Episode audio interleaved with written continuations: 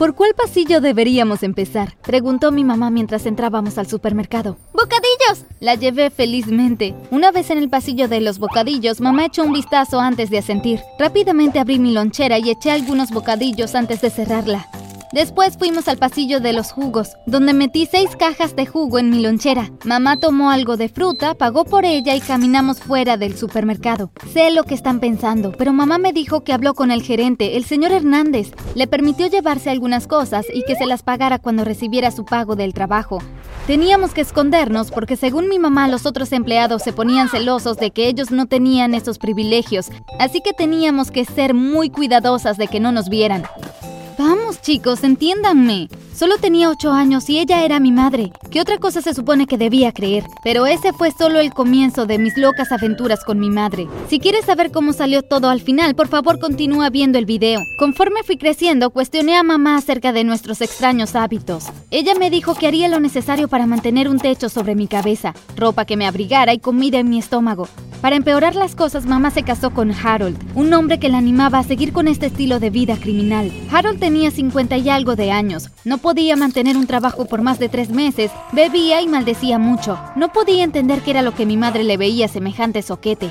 Sin embargo, Harold bañado y vestido con un traje bonito de tres piezas y un portafolio podía pasar sin problemas como un exitoso hombre de negocios. Así que fue sencillo observar lugares donde íbamos a robar luego. Cuando cumplí 16 le dije a mamá y Harold que ya no quería seguir robando ¿Y dónde crees que vas a vivir si dejas de robar? Harold mantuvo la vista fija en la televisión mientras cambiaba de canales constantemente. ¿Qué quieres decir? Mamá iba a responder, pero Harold la interrumpió. Sus ojos llenos de maldad se encontraron con los míos y me estremecí. Si no te ganas tu estancia en esta casa, yo mismo empacaré tus cosas y las sacaré a patadas. Sin decir nada más, Harold volvió a ver la televisión. Quise ver la reacción de mi madre, pero ella me ignoró. Me alejé y me fui a mi habitación. Me sentí atrapada. No tenía nadie a quien confiarle lo que pasaba y no tenía otra opción más que hacer lo que mamá y Harold querían que hiciera. Eso sí quería vivir en paz, ya que la verdad no quería vivir en las calles. Sacaba buenas calificaciones en la escuela porque no quería robar toda mi vida. Quería una vida normal, o al menos algo parecido a eso. Trabajé para obtener una beca completa para cualquier escuela que estuviera lejos de mamá, Harold y este tipo de vida. Amo a mi mamá, pero ¿qué tipo de madre obliga a su hijo a robar? Estoy segura de que te preguntarás si alguna vez me atraparon. Bueno, para ser honesta, en realidad sí lo hicieron y eso transformó mi vida para siempre. Harold me mostró la foto de un reloj, el nombre de la tienda, Joyería Morris, y me dio órdenes de robarlo. El costo del reloj era 23 mil dólares. Cuando entré a la tienda vacié un poco una pequeña botella que estaba escondida en el bolsillo de mi chaqueta. Me acerqué a uno de los empleados y le pedí que me mostrara algunos relojes. Estoy esperando a mi mamá. Estamos buscando un regalo para mi papá por su cumpleaños. Ella sonrió y yo le señalé los relojes que me interesaban, incluido el reloj que tenía que robar. Colocó los relojes en el mostrador y me explicó los detalles de cada uno. De repente se escuchó un breve grito. La vendedora y yo giramos en la dirección de donde vino el grito que fue en la entrada. Una mujer mayor estaba en el suelo. La vendedora se apresuró a ayudar a la mujer y yo deslicé el reloj en mi bolsillo y coloqué un duplicado en su lugar antes de ir a ayudar a la empleada y a la anciana. Después de atender a la dama y obtener su información, la vendedora y yo regresamos al mostrador. Después de unos momentos de reflexión le agradecí a la vendedora y le dije que regresaría con mi mamá en unos minutos y salí corriendo. Funciona todo el tiempo, murmuré para mí misma con una sonrisa astuta Envolví mis dedos con fuerza alrededor del reloj que guardaba en mi bolsillo y luego choqué con alguien. Oh, lo siento. Hola, Sierra. Era Daniel Morris. Era uno de los chicos más lindos de mi escuela. Ni siquiera sabía que él sabía mi nombre. Hola, Daniel. ¿Qué estás haciendo aquí? En ese momento un hombre mayor se acercó a él. Este es mi papá, Greg Morris, el dueño de esta joyería. El señor Morris extendió su mano y se la estreché con firmeza antes de que se disculpara y entrara a la tienda. Así que, ¿qué haces aquí? Estaba paseando por el centro comercial. No había mucho que hacer en mi casa el sábado. Bueno, ya que no tienes nada que hacer, ¿qué tal si vemos una película juntos? Yo invito. ¿Seguro? ¿Por qué no? Traté de lucir tranquila mientras escondía lo realmente emocionada que estaba. Mientras bajábamos al cine, en el nivel inferior del centro comercial, sucedió. Me tropecé y el reloj se cayó de mi bolsillo. Mi corazón se detuvo cuando Daniel lo recogió. Ese es un bonito reloj. Era el reloj de mi papá. Quería grabarlo para su cumpleaños, pero no tengo el dinero para hacerlo. Le diré a mi papá que te lo grabe sin cargo alguno. En lugar de darme el reloj, Daniel hizo lo impensable. Metió el reloj en su bolsillo. Yo estaba completamente mortificada. Pasa por la tienda mañana a las 10 a.m. y estará listo para ti. Me dieron náuseas del estrés. En ese momento sonó mi teléfono y salté. Lo saqué de mi bolsillo y era mamá. Es mi mamá. Hola mamá. Una sonrisa falsa se dibujó en mi rostro. Después de charlar con ella por unos minutos, suspiré.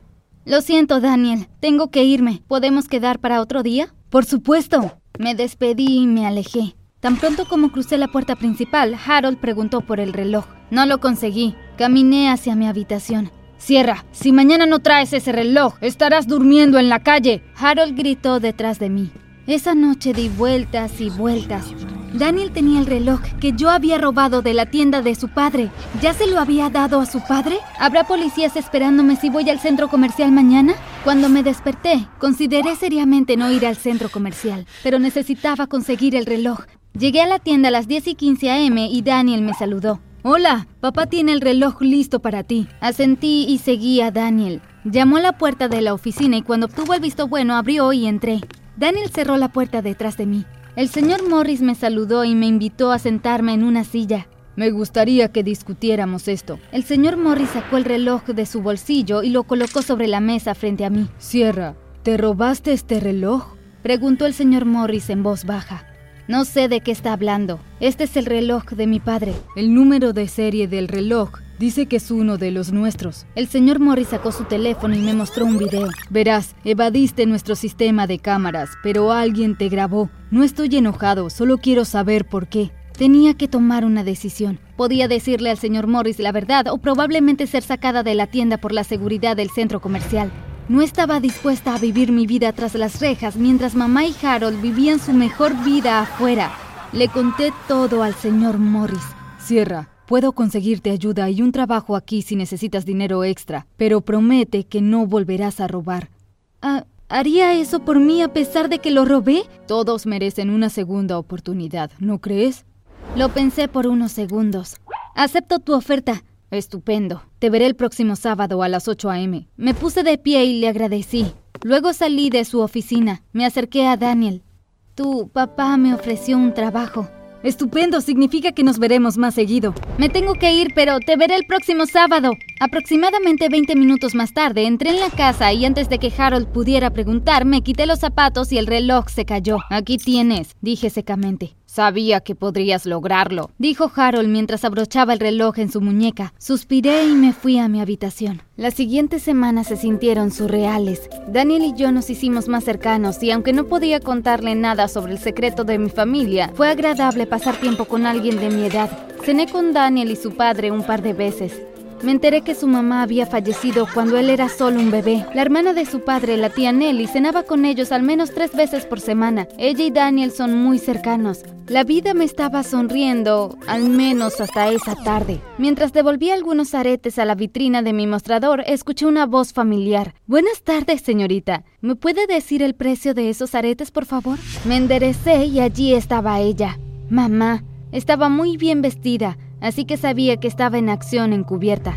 Sonreí cortésmente y respondí a su pregunta. Hicimos la farsa de la vendedora y el cliente antes de que ella me diera las gracias y saliera de la tienda. Más tarde esa noche, traté de meterme a escondidas en la casa. Verás, nunca le dije a mamá y a Harold que tenía un trabajo en el centro comercial, mucho menos en una joyería. Es decir, ¿cómo podría? Abrí la puerta de mi habitación y allí estaba Harold sentado en mi escritorio. ¿Te ganaste el premio gordo y no te molestaste en decirnos? No hay nada que contar, me retorcí nerviosamente. Por no decirnos, ahora tienes que hacer un robo. ¿Qué? Me escuchaste bien, un robo. Tengo un contacto que podría vender todo lo que robemos. Cuando logres este robo, podríamos tomarnos unas vacaciones. Tal vez nos jubilemos antes de tiempo. No voy a robar la tienda del señor Morris. ¿De verdad crees que tienes opción? Si no haces lo que te digo, entraré en la tienda con los policías y les diré que eres una ladrona. Será tu palabra contra la mía. ¿Te gustaría ver a quién le creen? Después de unos segundos en silencio, Harold continuó. Ya veo que no. Tienes una semana para recoger todo. Harold salió de mi habitación. Me indicaron que cambiara las joyas por duplicados y colocara las reales en una bolsa en uno de los conductos de ventilación de la tienda. Cuando recogí el último artículo, era mi trabajo llevar las joyas a la casa. Tan pronto como el último empleado se fue y el señor Morris y Daniel entraron a la oficina, rápidamente saqué las joyas de su escondite y las metí en mi bolso. Como salí con los Morris, los de seguridad no revisaron mi bolso. El señor Morris me dejó en casa y entré. Le entregué a mamá la bolsa llena de joyas. Tenemos un vuelo que tomar, Sierra. Ve y empaca rápido. Fui a mi habitación y metí algunas cosas en mi mochila. En el momento en que volví a estar en la sala de estar, mamá y Harold no estaban por ningún lado. Revisé su habitación y sus ropas no estaban. Me hundí en el sofá con la nota que tenía en la mano. No podía creer que mamá y Harold me hubieran abandonado. Un golpe en la puerta me sobresaltó. Me levanté aturdida y abrí la puerta. Era Daniel. ¿Qué estás haciendo aquí? Solo confía en mí. Daniel me extendió su mano. La tomé, cerré la puerta detrás de mí y caminé hacia el auto del señor Morris. Daniel y el señor Morris no querían decirme a dónde íbamos. Después de 15 minutos llegamos al estacionamiento del aeropuerto. ¿Por qué estamos en el aeropuerto? Ya verás. El señor Morris me sonrió por el espejo retrovisor mientras estacionaba el auto. Saltamos del auto y Daniel tomó mi mano mientras seguíamos al señor Morris hacia el aeropuerto. Cuando entramos al aeropuerto, Harold y mamá fueron esposados por la policía. Gracias, oficiales, dijo el señor Morris a uno de ellos estrechándole la mano. ¡Nosotros no hicimos nada! gritó Harold mientras luchaba contra sus esposas. Ella fue quien robó los artículos. Pero tú fuiste el autor intelectual, dijo el señor Morris mientras se acercaba a Harold y le quitaba el de la muñeca. Lo levantó. Esta belleza tuvo una cámara GPS y micrófono todo el tiempo. No presentaré ningún cargo contra Sierra. Ella es solo una niña criada en circunstancias desafortunadas, pero ustedes dos pasarán algunos años tras las rejas. La información de esto será enviada a las autoridades correspondientes. El señor Morris asintió a los oficiales. Mamá y Harold fueron escoltados desde el aeropuerto. Abracé al señor Morris. Gracias, le dije mientras sollozaba. Después me separé del señor Morris. ¿Qué me va a pasar ahora? Bueno, siempre quise una sobrina. Me di la vuelta. La tía Nelly estaba detrás de mí. Eso si no te importa tenerme como tía. Podemos empezar con el papeleo por la mañana. Durante los siguientes meses mi vida cambió drásticamente. Me mudé con la tía Nelly y en seis meses fui adoptada legalmente. Mamá y papá fueron condenados a 20 años de prisión por trabajo infantil y peligrosidad, así como por los robos que cometieron. Todos los días agradezco al señor Morris por la amabilidad que me mostró. Si no fuera por él, mi vida podría haber sido completamente diferente. El mundo necesita más personas como el señor Morris. ¿No crees?